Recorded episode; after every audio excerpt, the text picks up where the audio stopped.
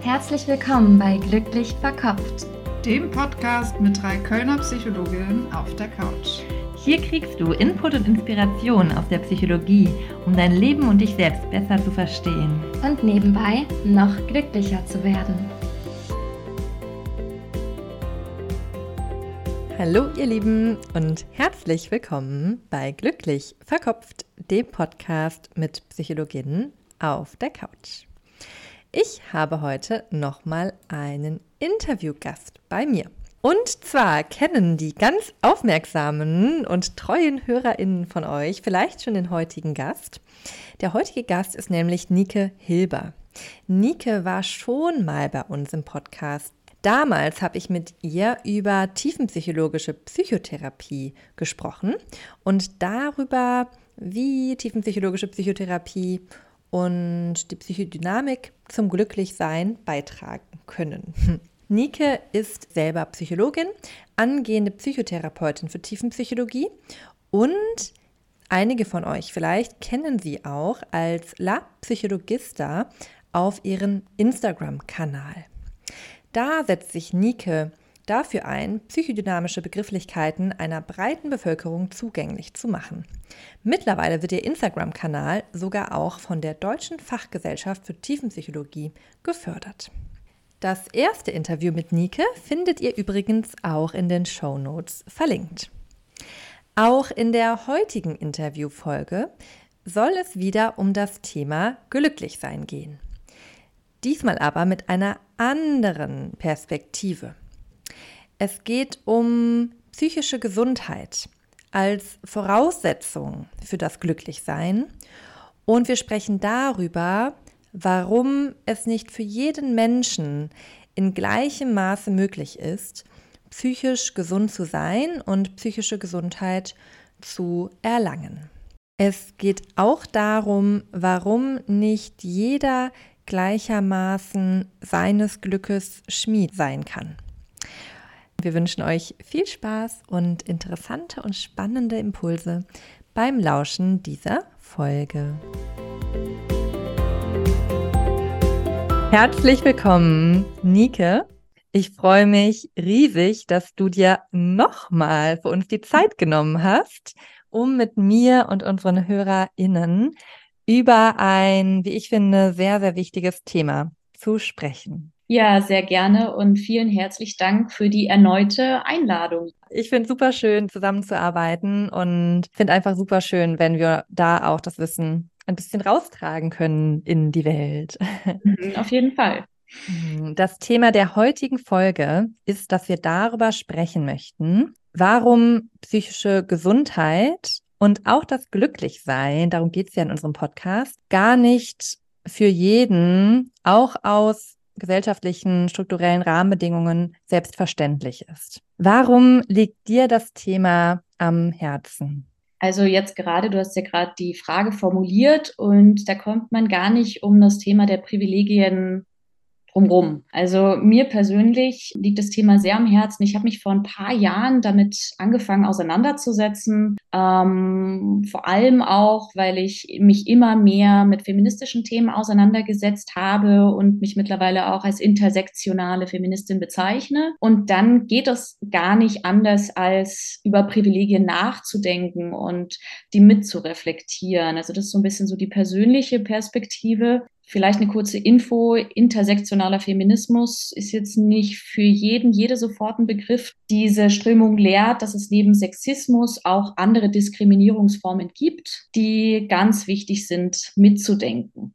So, das ist so die bisschen persönlichere Perspektive. Und die fachliche Perspektive ist, dass ich gemerkt habe in meiner psychotherapeutischen Arbeit, ähm, dass Menschen mit unterschiedlichen Privilegien zu mir in die Psychotherapiesitzung kommen und das total gut ist, wenn man lernt, das mitzudenken. Ähm, und in der Psychotherapie geht es darum, ähm, verstanden zu werden. Die Menschen wollen gesehen werden. Und wenn solche Faktoren wie Privilegien nicht mitgedacht werden, dann fehlt da schon ein Stück weit. Ja, jetzt sind wir schon ein bisschen im Thema drin. Ich finde das Thema auch super, super spannend. Gerade auch, da werden wir wahrscheinlich auch drüber sprechen, was auch auf unserer Seite als Psychotherapeutinnen und ja. auch männlichen Psychotherapeuten, was für uns wichtig ist und was wir machen können, um eben auch darauf zu achten und um dafür zu sorgen, dass jeder auf die gleiche Art und Weise von Therapie auch profitieren kann. Mhm. Ja. Mm, kannst du denn nochmal beantworten, wenn es darum geht, psychische Gesundheit als Privileg?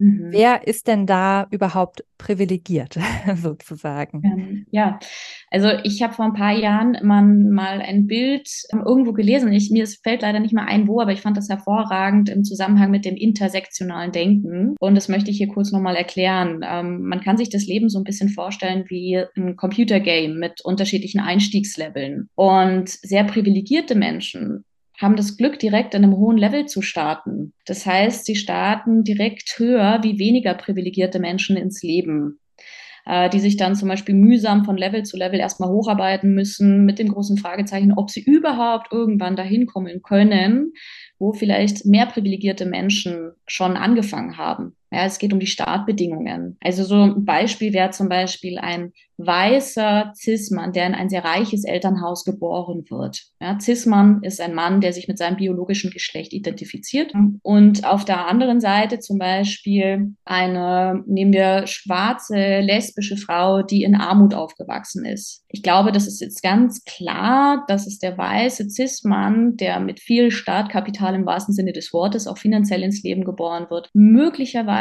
leichter hat, auf die entsprechenden Ressourcen zuzugreifen, die auch mit psychischer Gesundheit zusammenhängen, einfach aufgrund von strukturellen Faktoren, aber genauso wie die individualpsychologischen Faktoren. Und dementsprechend ist es ganz wichtig, Privilegien mitzudenken bei psychischer Gesundheit. Da hast du jetzt auch schon von gesprochen. Warum hat nicht jeder die gleichen Chancen und Möglichkeiten? Warum hat nicht jeder die mhm. gleichen Ressourcen?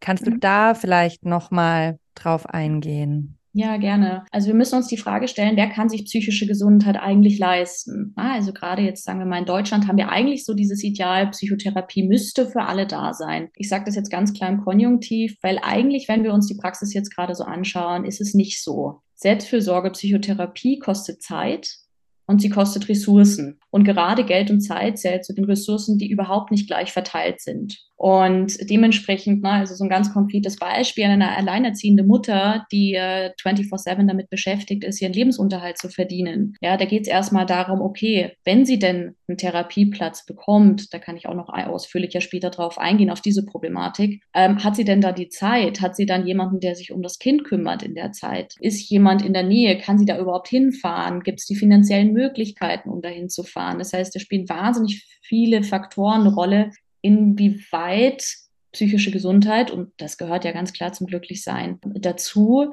überhaupt zugänglich ist. Und wenn man sich das so anschaut, also wir haben eine echt nicht zu geringe Armutsquote in Deutschland und da wird es dann auch intersektionaler, wenn wir das jetzt halt mal so betrachten, weil Armut auch mit psychischer Gesundheit zusammenhängt. Und zwar Armut begünstigt zum Beispiel Schmerzen und Depressionen und so weiter. Da müssen wir gar nicht auf individualpsychologischer Ebene anfangen. Das reicht schon. Was ich dabei ganz spannend finde, ist jetzt vielleicht eine kritische Nachfrage. Ja, vielleicht ist aber auch jemand, der als reicher weißer Cis-Mann in eine Familie geboren wird, wo aber vielleicht auch viel Geld ist, der könnte aber ja auch schwierige Entwicklungsbedingungen haben, irgendwie Leistungsdruck oder ähnliches. Und vielleicht ist jetzt ein Kind, was in die Familie von vielleicht schwarzen Eltern, die eher in Armut leben, reingeboren wird. Vielleicht sind die aber ganz fürsorgliche Eltern. Das würde ich einmal so als Frage zurückgeben. Ja, auf was du jetzt Bezug nimmst, sind vor allem die individualpsychologischen Faktoren. Und das ist ganz klar. Ein weißer Cis-Mann kann auch ganz schwierige äh, Bedingungen haben, in denen er aufwächst. Und natürlich kann eine schwarze lesbische Frau wahnsinnig liebende, fürsorgliche Eltern gehabt haben. Aber das individualpsychologische, das kommt irgendwann an eine Grenze. Der reiche Cis-Mann, der jetzt bei reichen Eltern aufwächst, wird vielleicht mehr Zeit haben, aufgrund der finanziellen Ressourcen eine Psychotherapie in Anspruch zu nehmen. Und ja, wir sprechen jetzt ganz konkret über Psychotherapie und glücklich sein. Aber es muss ja auch nicht immer gleich die Psychotherapie sein, um etwas für die psychische Gesundheit zu tun. Also es gibt ja wahnsinnig viele Angebote, Zeit für Sport, Zeit mit dem Auto in Erholungsgebiet zu fahren. Nehmen wir jetzt Menschen, die in der Armut groß gewachsen sind, die können sich gar nicht leisten, mit dem Auto an den nahegelegenen Baggersee zu fahren, ja, der, der, was einfach jedem gut tun würde. Und darum geht's. Das mitzudenken. Also es ist ganz klar, ja, wir alle können individualpsychologisch ganz furchtbar aufwachsen unter schwierigen Entwicklungsbedingungen. Allerdings das Strukturelle, da muss man ganz klar sagen, okay, da gibt es dann Unterschiede. Und das ist das Wichtige bei den Privilegien, dass wir die mitdenken, auch als Psychotherapeutinnen. Super spannender Punkt. Danke für deine Erklärung dazu nochmal. Äh, jetzt kann Sehr ich gerne. es auf jeden Fall besser einordnen mhm. mit dem individualpsychologischen und den gesellschaftlichen Bedingungen. Ja. Und ich dachte gerade auch, dass das individualpsychologische ja auch ähnlich verteilt sein kann und das Gesellschaftliche aber dazu noch da drauf kommt. Ja, doch, auf jeden Fall, beziehungsweise es ist ein, ein Wechselspiel. Ich glaube, man kann es nicht so klar trennen. Ähm, ich glaube, das eine, oder es ist ziemlich klar, dass das eine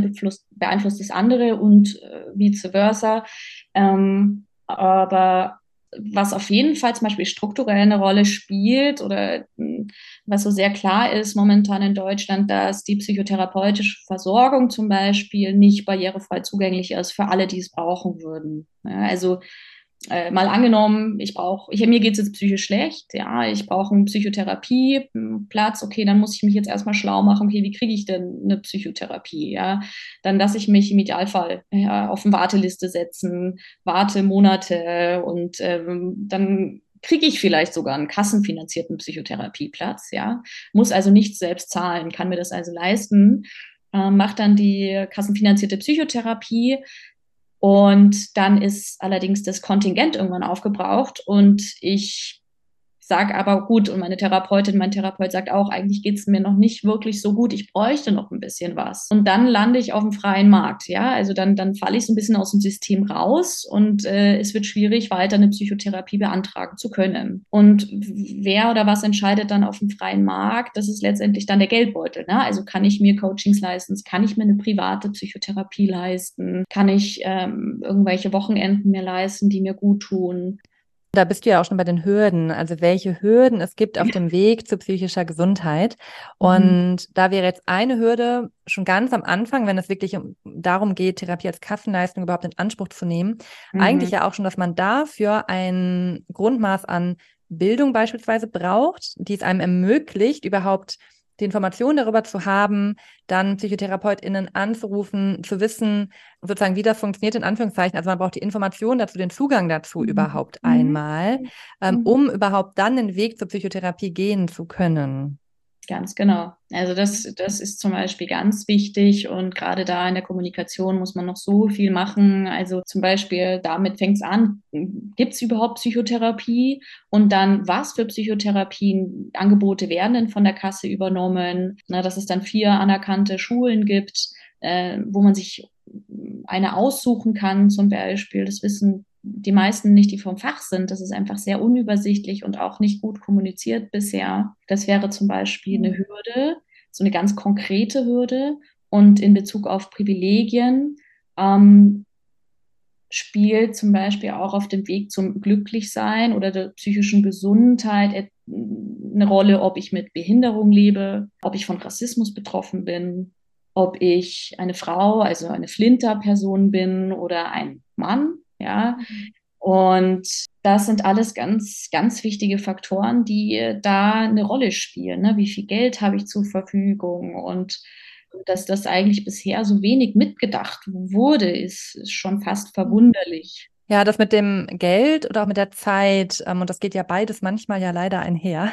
Ja. Ähm, und das finde ich einen ganz, ganz wichtigen Punkt auch, den ich mhm. wirklich, wirklich wichtig finde, ähm, weil das erlebe ich in der Praxis auch sehr, sehr oft. Also, mhm. Also, dass es eben Menschen gibt, die vielleicht weniger Geld haben, vielleicht als alleinerziehende Elternteile beispielsweise auch, deswegen eben sehr viel arbeiten müssen, deswegen vielleicht auch Jobs haben, wo sie nicht ganz so viel Flexibilität haben und einfach mhm. keine zeitlichen Kapazitäten, um diese Therapie in Anspruch nehmen zu können. Ja. Und wohingegen andere Menschen, die vielleicht mehr Geld haben, vielleicht auch mehr Freiheit haben in ihrem Beruf, in ihrer Berufsgestaltung, da viel mehr Möglichkeiten und Ressourcen haben, überhaupt Therapie machen zu können.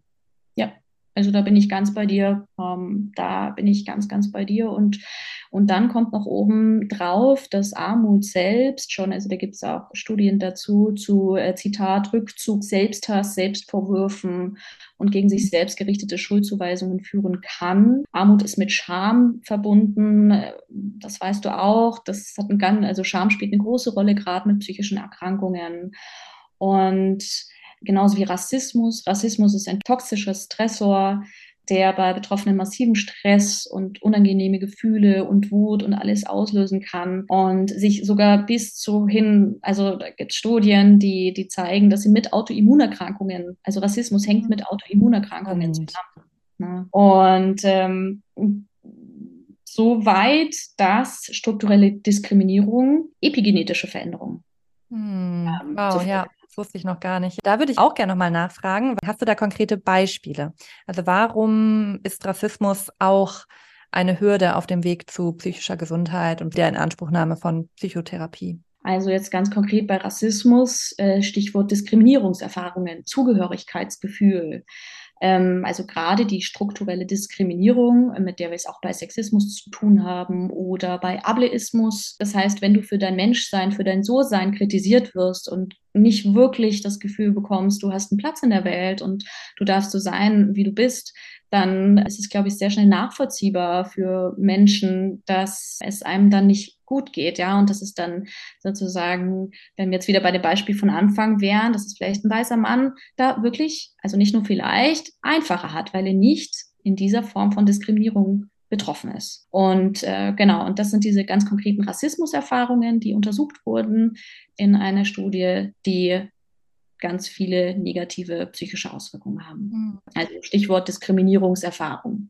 Und äh, oft damit sich sehr alleine fühlen und dann in eine Therapie kommen und im schlimmsten Fall dann der Therapeut, die Therapeutin auch diskriminierend unterwegs ist. Das ist ja oft auf einer unbewussten Ebene. Wir sind eine in sich leider immer noch rassistische Gesellschaft. Wir alle sind rassistisch sozialisiert und es ist wahnsinnig wichtig, dass wir uns das bewusst machen und auch von Betroffenen lernen und zuhören und Schritt für Schritt schauen, wie wir da weiterkommen. Ich glaube, das ist auch ein wichtiger Punkt, ähm, den ich auch durchaus schon mitbekommen habe, dass PatientInnen berichten, dass sie aufgrund von Diskriminierungserfahrungen eben ein, auch, dass es ihr Leiden verstärkt hat und dass sie auch sagen, das ist ein wichtiger Punkt, der in meine ähm, Erkrankung auch mit reinspielt und dass sie dann in Therapie gehen und dann aber das Gefühl haben, ich werde darin nicht gesehen, ich werde darin nicht validiert, der Therapeut kann das nicht so nachvollziehen.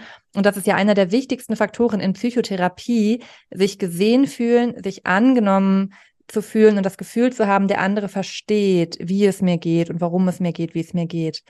Und das ist dann häufig auch ein Grund, warum solche PatientInnen dann die Probatorik abbrechen oder sogar sagen, ich suche eigentlich einen Therapeut, der meinen kulturellen Hintergrund verstehen kann, aber es gibt keine Therapeutin, die hier auf der und der Sprache oder mit dem und dem Hintergrund überhaupt behandeln oder ich kenne niemanden und dann aus dem Grund keine Therapie machen. Wie kann denn dann diskriminierungssensible Therapie aussehen? Also ganz wichtig, ich, ich bin da auch noch in den Anfängen, ich bilde mich ständig weiter und lerne von Betroffenen, aber ich habe am 8. März, dem feministischen Kampftag, einen Post dazu verfasst, tatsächlich auf Instagram, der gerade bei der queeren Community auf sehr positive Resonanz gestoßen ist. Und wenn gerade Betroffene mir rückmelden, ja, sie fühlen sich verstanden und gesehen, dann denke ich mir, okay, das ist ein gutes Zeichen.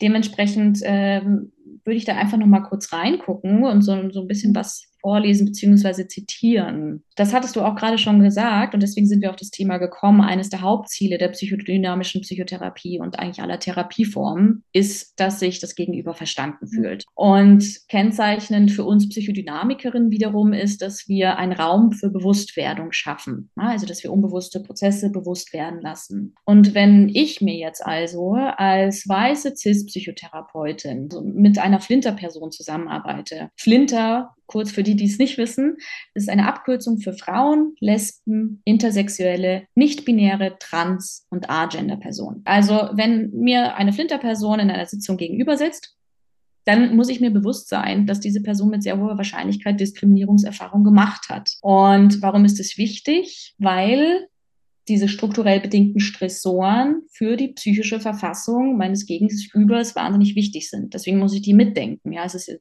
ist ja unsere Aufgabe, herauszufinden, warum ist mein Gegenüber belastet. Und auch nur dann kann sich mein Gegenüber sicher fühlen. Und das ist ein Privileg, auf das die meisten Flinterpersonen im Alltag tatsächlich verzichten müssen. Ja, wenn sie rausgehen, dann ist eher so der Modus, okay, Vorsicht, ne? kennt man als Frau allein nachts im Wald, wer hat sich da nicht schon umgedreht, wer kennt es nicht, wenn man irgendwie nachts vom Feiern nach Hause geht alleine und äh, doch mal vielleicht mit der besten Freundin telefoniert oder ähnliches. Also so die Sicherheit, die vielleicht von Menschen, die nicht diskriminiert werden oder weniger diskriminiert werden, die schwankt.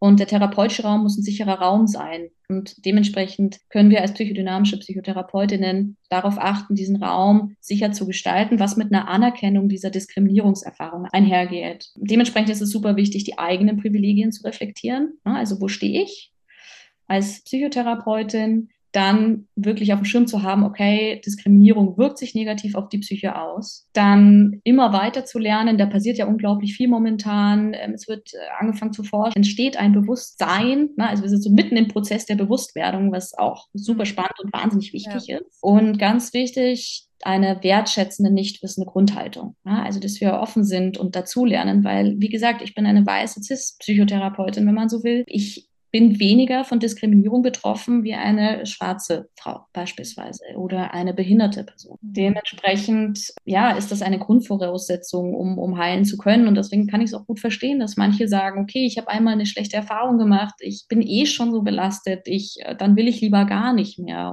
Das muss sich ändern. Ja, super wichtig, diese nicht wissende Grundhaltung, die wertschätzend ist.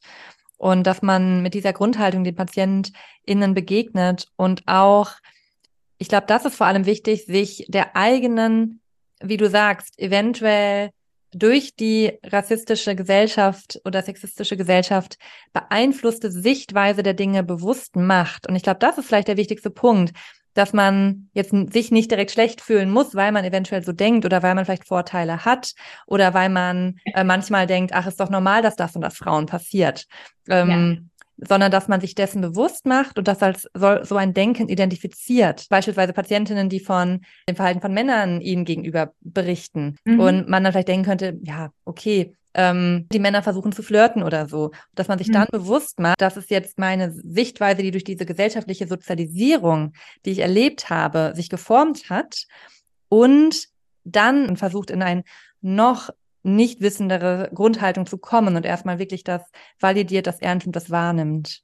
Genau. Was du jetzt gerade beschrieben hast, ist ja auch die Arbeit mit der Gegenübertragung. Ne? Was löst mein Gegenüber in mir aus? Und das ist unglaublich wichtig. Ne? Also mh, zum Beispiel so dieses Bild von, ein Indianer kennt keinen Schmerz, Männer dürfen nicht weinen zum Beispiel und Frauen sind ja eh total überemotional und dramatisieren. Also da gibt es ja unglaublich viele Stigmata, die unterwegs sind und die müssen wir alle aufarbeiten, um wirklich helfen zu können. Wir es begrüßen und uns freuen, also nicht freuen, aber dass wir es begrüßen, wenn ein Mann äh, Gefühle zulassen kann und dann Zugang bekommt und äh, dass wir es begrüßen, wenn eine äh, weiblich gelesene Person wütend wird und Gefühle zeigt und ähm, das ist auf jeden Fall, es geht ganz viel mit Selbstreflexion einher. Und der Neugierde, ähm, dem Gegenüber zuzuhören und Fragen zu stellen. Wobei da es auch ein schmaler Grad ist, weil natürlich die, die zu uns in Psychotherapie kommen, es ist nicht deren Aufgabe, uns darüber aufzuklären, was für Diskriminierungserfahrungen sie machen. Ja, die sind belastet. Ähm, es ist unglaublich anstrengend, aus der betroffenen Perspektive immer und immer und immer wieder zu erklären, in welche Form von Diskriminierung man ausgesetzt sich, sich möglicherweise auch immer wieder rechtfertigen zu müssen. Na, so berühmtes, ja, aber Männer haben doch auch oder so. Ja, das ist ja und das dürfen wir auch nicht fordern. Ja, also das Nichtwissen und Nachfragen ist gut, aber es ist schon, liegt auch viel auf unserer Seite als PsychotherapeutInnen. Hm, ja. Was können da denn PsychotherapeutInnen konkret machen? Also was ist da so unsere Verantwortung? Hm, also ich habe jetzt ja schon so ein paar Sachen gesagt, aber ich finde, gerade wenn es um Privilegien geht, da wirklich in die Berufs- und Fachpolitik zu gehen und dafür zu sensibilisieren. Also ich sage jetzt mal, das ist, glaube ich, so auf der gesellschaftlichen, strukturellen Ebene unglaublich wichtig, weil die individuelle, ja, die ist auch wichtig. Und aber wirklich über die Thematiken zu sprechen, die zu erforschen, den Raum zu geben, ne, was machen Privilegien mit uns, ähm, inwieweit können wir da unterstützen, wo sind vielleicht auch die Grenzen der psychotherapeutischen Arbeit, wo muss dann wirklich auch die Politik ran. Ja, also äh, Beispiel Flinter, die schlechter bezahlt werden, ist verständlich, dass die gefrustet sind, ja, oder sich nichts leisten können. Das ist, das wäre so ein Hebel, wo man wirklich, also ich glaube, es gibt einen Glücksforscher, ich weiß leider jetzt ja gerade seinen Namen nicht, aber der hat gesagt, also wenn man wirklich ein Interesse daran hätte, dass es den Menschen besser gehen sollte, ähm, dann sollten einfach alle Geld zur Verfügung gestellt bekommen. Und das ist, glaube ich, ein sehr ehrlicher Gedanke. Mhm. Ähm, genau, aber vielleicht nochmal zurück zu deiner Frage. Wir als Psychotherapeutinnen müssen uns dafür einsetzen, dass Psychotherapie wirklich für alle barrierefrei zugänglich ist. Das heißt, kostenlos. Und also das ist eigentlich das Wichtigste, dass es kostenlos zugänglich ist, dass es Plätze gibt und vor allem jederzeit. Also, dass die Wartezeiten nicht irgendwie drei bis sechs Monate brauchen, bis jemand einen Platz bekommt, weil. Also, dass da auch die Schwelle niedriger ist, auch überhaupt Psychotherapie machen zu können, vielleicht auch niederschwelligere Angebote gibt, auch mehr Flexibilität bei den ZeitpsychotherapeutInnen gibt mit Kassensitzen, dann können die auch vielleicht flexiblere Termine anbieten. Genau. Ja. Mhm. Weil die Bundespsychotherapeutenkammer hebt auch immer wieder hervor, dass es genug PsychotherapeutInnen gibt, die einen Kassensitz äh, annehmen würden und könnten. Das wird leider immer noch künstlich gedeckelt und deswegen auch mein Punkt für uns PsychotherapeutInnen geht in die, in die Berufsverbände, in die Fachverbände, engagiert euch, wie du das jetzt auch machst mit diesem Wunder, also mit deinen Kolleginnen, mit diesem wunderbaren Podcast, was auch indirekt ja einen wahnsinnigen Impact hat und auch zur Entstigmatisierung beiträgt. Und gerade so ein Podcast ist, äh, du brauchst ein Handy, das haben die meisten mittlerweile und äh, du kannst ihn umsonst anhören. Also das ist unglaublich kostbare Arbeit. Du musst nicht mal ein Buch kaufen sozusagen, was ja mit Geld einhergeht. Und das sind alles diese vielen, vielen kleinen Stellschrauben, wo schon ganz viele wunderbare Leute dran schrauben und zu, ja, je mehr Menschen auch über solche Themen wie Privilegien nachdenken und Diskriminierung nachdenken und sich trauen, das mitzudenken, desto besser. Ich habe jetzt eine, ähm, vielleicht auch ein bisschen nochmal praxisnahe Frage. Ich dachte gerade, was ist denn so der, ein guter Umgang damit, wenn ich jetzt eben ein Menschen in meiner Therapie habe, der an diesen strukturellen Ungleichheiten leidet. Und ich dachte, das kann man vielleicht auch darauf beziehen, jetzt springe ich ein bisschen, auch das Individualpsychologische. Weil es gibt ja häufig Patientinnen, die einfach sagen, boah, ich habe das und das erlebt und es war einfach wirklich schlimm und auch von außen betrachtet ist es super ungerecht, dass dieser Mensch diese Entwicklungsbedingungen hat und ein anderer vielleicht andere. Ne, das kann, finde ich, sowohl was Individualpsychologisches sein, als ja. auch, dass Menschen sagen, ich bin nun mal diesen und diesen und diesen Sachen ausgesetzt gewesen gesellschaftlich. Ich habe darunter zu leiden, dass ich eben diesen Diskriminierungen ausgesetzt bin. Und es ist einfach ungerecht. Und der Status quo in unserer Gesellschaft ist ungerecht. Mhm. Sowohl strukturell als auch die individuellen Entwicklungsbedingungen. Mhm. Und da dachte ich gerade, vielleicht können wir da auch vielleicht den HörerInnen was Praktisches mitgeben. Wie kann man damit umgehen? Wie kann man dem begegnen, dieser Ungerechtigkeit? Ne? Oder was würdest du auch als Therapeutin dann machen vielleicht? Ja, ich glaube, ganz wichtig ist das, was du gerade erklärt hast. Ja, es ist schon sehr, sehr reflektiertes Level. Und viele Menschen kommen in die Psychotherapie und folgen diesem Mantra, das uns von allen Seiten eingetrichtert wird.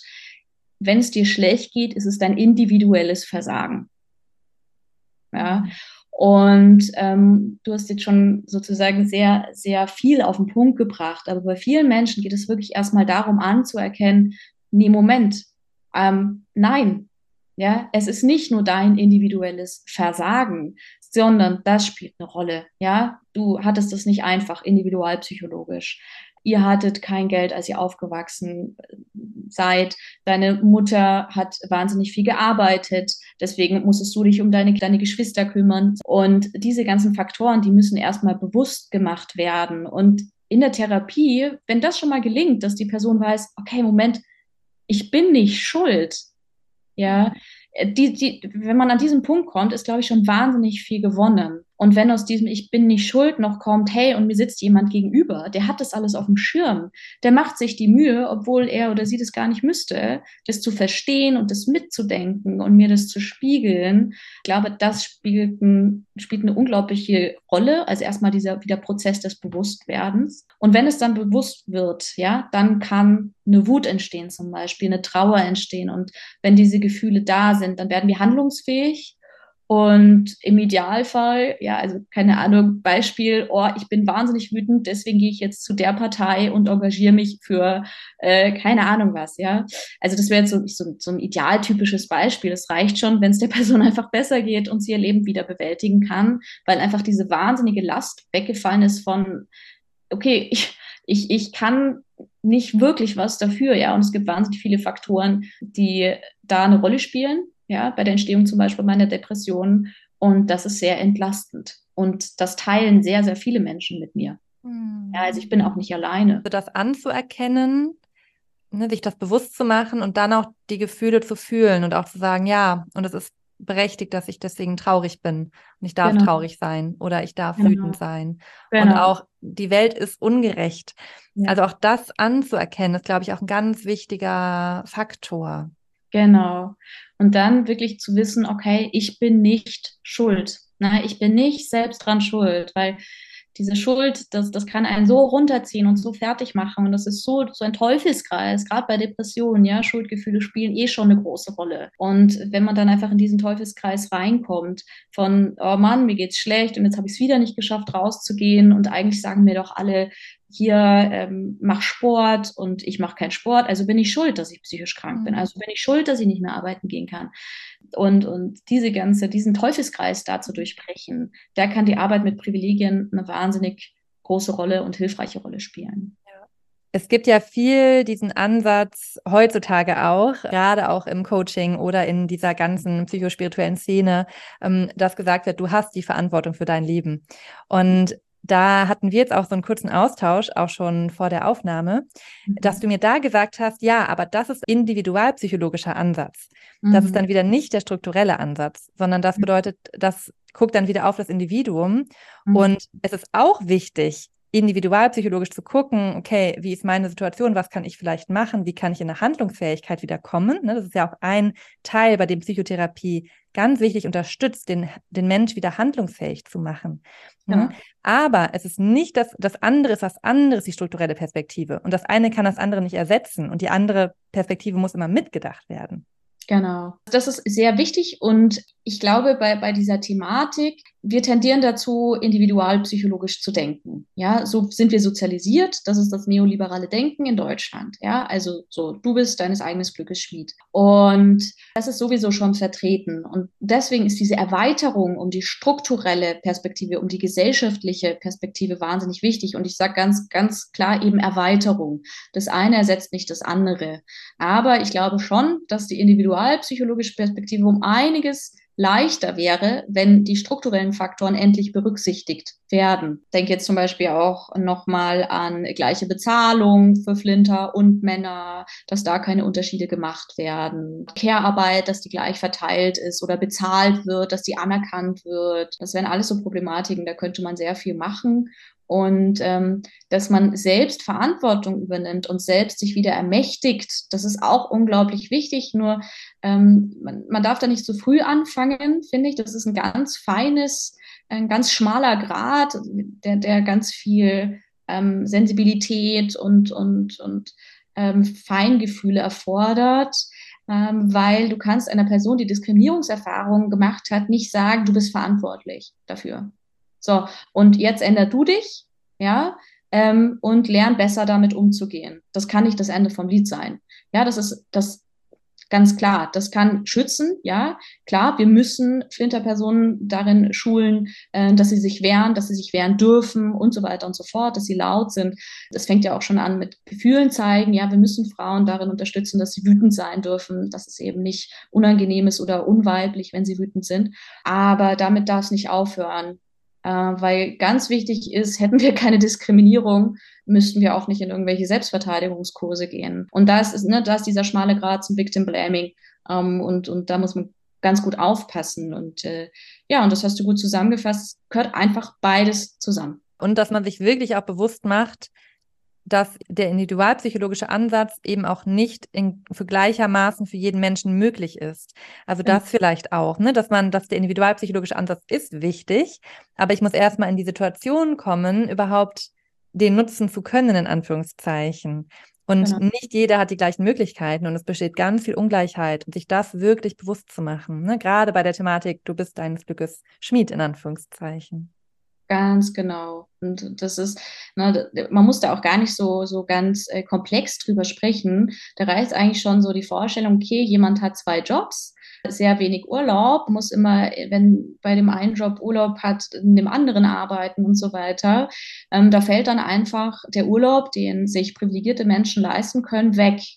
Und äh, tatsächlich spielt das eine Rolle, ja, bei der psychischen Gesundheit. Wann kann jemand Urlaub machen? Wann kann er sich erholen? Und wenn, ich sage jetzt mal auf so in Anführungsstrichen, äh, essentielle ähm, Ressourcen nicht zurückgegriffen werden kann, dann kann man noch so sehr über die Biografie arbeiten, wenn die Person im, in dem System, in, in der sie oder eher gefangen ist sozusagen oder sich befindet, da nicht rauskommt, äh, dann, dann wird sich da vielleicht ein bisschen was ändern. Aber es wäre um einiges einfacher, ähm, ich sage mal zum Beispiel Geld umzuverteilen ähm, und äh, da diese, die, die Gleich, Gleichstellung zu fördern. Also ich sage jetzt mal in Anführungsstrichen nur individualpsychologisch zu arbeiten. Ja, finde es auch super, super wichtig, dass wir uns das als PsychotherapeutInnen bewusst machen und dass ich auch das, ja, dass wir uns das alle bewusst machen und dafür sensibilisierter sind und dann auch anderen anders begegnen können und jeder so einen Mhm. kleinen Teil dazu beitragen kann, Ungleichheit und Ungerechtigkeit zu reduzieren. Genau, zu reduzieren und gleichzeitig auch den Frust zu teilen. Also zu merken, Mhm. okay, ich bin nicht allein. Es gibt andere Menschen, die Ähnliches erfahren haben und, und wir teilen diesen Frust oder diese Wut und die ist in Ordnung und dann kann was entstehen, eventuell. Ja, danke da nochmal für den kleinen Einschwenk. Ich fand das nochmal, Gerne. ja, nochmal irgendwie schön, das nochmal so zu betonen und hervorzuheben. Ja, sehr gern. Welcher Ansatz mir auch gefällt, ist, dass man auch, und deswegen finde ich Therapie auch wichtig, ähm, indem man individualpsychologisch was ändert, Menschen eher in die Situation kommen zu können, strukturell handlungsfähig zu werden und auch strukturell Veränderungen in Gang stoßen zu können. Auf jeden Also, Fall. Es ist ein Wechselspiel. Genau, es ist, ne, es ist ein. Wechselspiel. Wir sind, wir sind ja alle Teil des Systems, wir sind alle Teil der Struktur ähm, und dementsprechend, das, das lässt sich nicht trennen. Nur was man schon sagen kann, ist, dass das Individualpsychologische, Stichwort Selbstoptimierung, momentan extrem im Vordergrund steht. Und jetzt komme ich wieder auf das Beispiel zurück. Ähm, habe ein wunderbares Buch gelesen letztens von Anne Dittmann dazu. Mhm. Ähm, eine Alleinerziehende kann noch so viel Lust auf Therapie haben und individualpsychologisch an sich arbeiten, wenn sie keine Zeit hat, wenn ihr immer wieder Teilhabe, gesellschaftliche Teilhabe verwehrt wird, sei es zum Beispiel einfach nur einen Babysitter zu finden und finanzieren zu können, dann ist es, ist es auch gut, ja, das Individualpsychologische, aber viel wichtiger, oder nein, nicht viel wichtiger, keine Hierarchie aufmachen, ähm, ist es, dass die strukturellen Veränderungen endlich nachziehen. Mhm. Ja, danke auch, dass du dafür bewusst machst und dich Ja, einsetzt. sehr gerne. Mhm. Ja, ich, ich denke, es ist einfach unglaublich wichtig und ich habe auch, ähm, ich lerne immer noch dazu. Ich glaube, das ist auch ein, wirklich ein lebenslanger Lernprozess ähm, und habe äh, letztens auch ein Buch gelesen. Ich habe das auch mal rausgesucht. Das heißt, Warum Armut psychisch krank macht von Olivier David zum Mhm. Beispiel. Also das, das, also Klammer auf, Werbung unbezahlt, Klammer zu. Das ist ein sehr tolles Buch, ein sehr persönliches Buch, was nochmal Einblick gibt, nicht wissenschaftlich, ne, also einfach einen sehr persönlichen Einblick gibt, aber sehr empirisch fundiert auch. Mhm. Lässt sich aber leicht lesen, keine, kein, kein Sachbuch in die ganze Thematik. Und ja, da findet man mittlerweile so einiges. Können wir noch mal konkreter darüber sprechen, was denn jeder von uns, jeder, jeder von uns im Alltag tun kann? In Ja. Bezug darauf, Hürden abzubauen und uns auf eine Gesellschaft zu entwickeln, die da freier und gleichberechtigter ist. Ja, also auf jeden Fall. Mir kam jetzt gerade so in, in den Gedanken alles oder nichts, ähm, weil gleichzeitig soll auch niemand den Druck und, und ähm, spüren, ne, wenn zum Beispiel jemand schon psychisch belastet ist, jetzt hat sich auch noch politisch engagieren zu müssen. Dementsprechend, was mir jetzt so direkt kam, ist, das hatte ich vorhin auch schon sehr klar gemacht, psychotherapeutische Versorgung barrierefrei zugänglich machen, ganz wichtig. Ne? Also ich denke dann immer so, in meiner Utopie ähm, haben wir irgendwann PsychotherapeutInnen wie Hausärzte und dass, dass es einfach zugänglich ist und ganz klar ist, dass jeder auch einen Psychotherapeuten, eine Psychotherapeutin haben kann. Ja, und dass, dass die Psyche mitgecheckt wird. äh, immer mal wieder und ähm, wie gesagt, also mehr Menschen sterben an Suizid durch Depressionen wie zum Beispiel durch Autounfälle in Deutschland. So beispielsweise sogar, um ganz konkrete Zahlen zu nennen. Ähm, dann ganz wichtig, konkret in Stigmatisierung, ja, drüber sprechen, wenn man sich wohlfühlt, mit anderen drüber sprechen, wie es einem geht. Die meisten, die schaffen sich zu öffnen und zu sagen, ah, ich habe Ängste oder ich war schon mal in der Therapie. Dann findet sich jemand am Tisch, der sagt, ah, ja, ich übrigens auch und ich finde es mutig, dass du das zeigst und erzählst und dann kann man darüber in Austausch kommen, dass es zunehmend normalisiert wird, auch zunehmend unter Männern normalisiert wird, in Therapie zu gehen, da das Gespräch zu suchen, sich mitzuteilen und jetzt auch nochmal wirklich in Bezug auf Privilegien, ähm, sich da einzulesen. Ja, und gerade wenn man das Privileg hat, nicht von Diskriminierung betroffen zu sein, hat man vermutlich ein bisschen mehr Kapazitäten. Und dann kann man schauen, okay, ne, also zum Beispiel mehr Zeit oder mehr Geld oder ähnliches. Und dann kann man sich damit beschäftigen und dann, äh, das, das nennt sich Allytum, ne? also dass man dann Menschen, die von Diskriminierung betroffen sind, unterstützt, den Sprachrohre ermöglicht, zuhört und so auf diese Art und Weise unterstützt. Und der Bogen zu psychischer Gesundheit bedeutet, okay, wenn ich selbst Diskriminierung erfahren habe und da kommt jemand, der müsste sich gar nicht damit auseinandersetzen, der macht es aber trotzdem, ist es einfach ein total schönes Gefühl. Ja, mhm. Was sich wiederum auf mein Ich fühle mich gesehen, ich fühle mich verstanden auswirkt. Anderer Punkt, den ich auch noch wichtig finde, ist, ich glaube, es bringt auch nicht etwas, auch nicht uns als Gesellschaft, wenn man sich jetzt schuldig fühlt für seine Privilegien, die man hat. Das ist mir auch nochmal wichtig, weil die Folge hören vermutlich auch viele privilegierte Menschen, ja. ähm, einfach weil die auch in der Überzahl sind, statistisch gesehen. Ja. ähm, und dass es auch nicht dienlich ist, sich jetzt schlecht zu fühlen, weil man ja so privilegiert ist oder sich schuldig für die Privilegien zu fühlen, sondern im Gegensatz auch da vielleicht diese Privilegien sich bewusst zu machen, vielleicht auch da eine Dankbarkeit zu spüren für das, was man mhm. ähm, eben per Zufall mehr oder weniger mitbekommen hat, ne? auf welchem Level man starten durfte ähm, ja. in diesem Spiel. Und dann aber auch das Spiel auf dem Level zu spielen und auch weiter zu spielen und Therapie in Anspruch zu nehmen, wenn man da die Ressourcen, Zeit und Geld für hat ähm, mhm. und den Bedarf hat. Dass man also auch die Privilegien nutzt, weil man da der Gesellschaft mehr mitdient, sozusagen. Genau, das ist, finde ich super, dass du das nochmal hervorhebst. Und äh, das, das ja spielt eine ganz, ganz große Rolle, was du gesagt hast. Und das sollte natürlich nicht dazu führen, dass der Diskurs über Privilegien dazu führt, dass sich privilegierte Menschen schuldig fühlen, sondern vielleicht eher genau dankbar sein und das reflektieren. Und wenn man die Möglichkeiten hat, sich zu engagieren und da, da wirklich ins Gespräch zu kommen. Und letztendlich, ne, du hast jetzt gerade wieder so den individuellen, die, die individualpsychologische Perspektive reingebracht. Wir müssen dann, ne, also selbst wenn so Schuldgefühle aufkommen, ja, kann man auch den Blick auf die strukturellen Bedingungen lenken, ja, nicht ablenken, ja, aber die mitdenken und sagen, okay, da müssen wir was ändern, da muss auch wirklich was von der Politik kommen und so weiter und so fort. Ja, ja. Ja, spannend. Ich finde das sehr schön. Für mich ist nämlich der individualpsychologische Zugang der, mit dem ich mich mehr auskenne. Und ja. ich finde es total bereichernd, da eben den anderen Zugang auch mehr darüber zu erfahren und sich selber bewusster zu machen. Ja, das muss man ja auch tatsächlich ehrlicherweise sagen. Ich weiß nicht, wie es bei dir im Studium war, aber gesellschaftliche Prozesse wurden bei mir fast gar nicht berücksichtigt. Mhm. Ich denke, das ist auch etwas zu den konkreten Dingen, was wir, ich sage jetzt mal Psychotherapeutinnen im Alltag auch machen können, ist, ähm, dass in unsere Ausbildungs Gänge zu integrieren, aufzuklären über Diskriminierung, über Privilegien, also da wirklich auch Kurse anzubieten, dass PsychotherapeutInnen sensibilisiert werden für diese Thematik.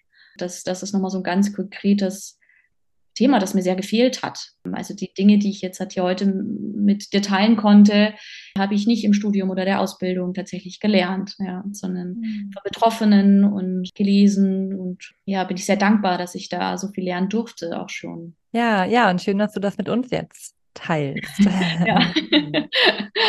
so kann man das Wissen weitergeben. Das ist mhm. ganz, ganz wichtig. Ja, ich glaube, damit kommen wir auch schon zum Ende. Gibt es noch irgendwas, was du noch abschließend loswerden möchtest oder noch irgendwas, was du unseren Podcast-HörerInnen mitgeben möchtest? Ja, also vielleicht noch ein Gedanke. Jetzt gerade auch in dem Podcast werden ja immer wieder den Blick so auf dem Individualpsychologischen und das ist schon eine Entwicklung, ähm, die, denke ich, schon immer da war, aber die auch zunimmt, ist, dass psychisches Leid zunehmend in den privaten Raum verschoben wird. Zu der Sache, ich bin selbst schuld, Ich bin meines eigenen Glückes Schmied, ich muss an mir arbeiten, dann geht es mir besser. Und das ist so ein bisschen so eine, so eine Entwicklung, ähm, die ich sorgenvoll beobachte mit den äh, Kontingenten der Krankenkassen und so weiter. Ähm, und ich denke, das, das ist nochmal ganz wichtig, dass wir uns klar machen, dass psychische Gesundheit eigentlich nicht in den privaten Raum gehört, nicht ausschließlich, sondern auch strukturell mitgedacht werden muss.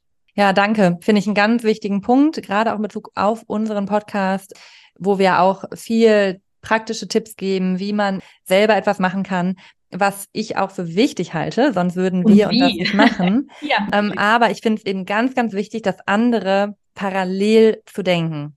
Und genau. deswegen bin ich auch sehr dankbar, dass du dir die Zeit für die Folge genommen hast. Exakt. Das ist immer ein Und. Also es ist nie ja. ein Entweder-Oder, es ist immer ein Und. Und ähm, ich glaube, wir können da alle wahnsinnig viel lernen.